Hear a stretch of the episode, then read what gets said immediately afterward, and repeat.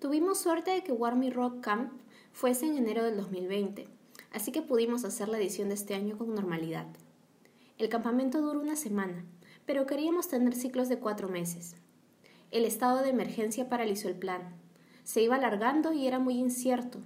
Fue repensar todo. Con Warmy Rock Camp creamos espíritu de comunidad. Mientras más personas estemos ahí, es más rica la experiencia y aprendizaje.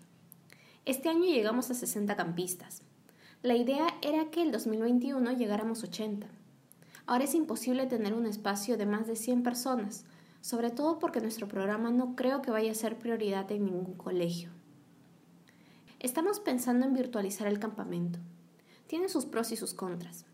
Un contra es no poder estar juntas, que es parte fundamental de la experiencia, porque nos vemos cara a cara Interactuamos y podemos palpar nuestras diferencias, abrazarlas y aprender de eso. En físico vas entendiendo también a la persona por cómo se comporta, sus gestos, su entorno. Ahora la gente está muy pegada a la máquina. Yo en la pantalla proyecto lo que quiero proyectar.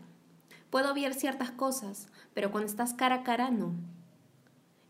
El campamento en los colegios es otra experiencia, porque hay mucho movimiento, actividad física, juegos, difícil replicarlo en una plataforma virtual.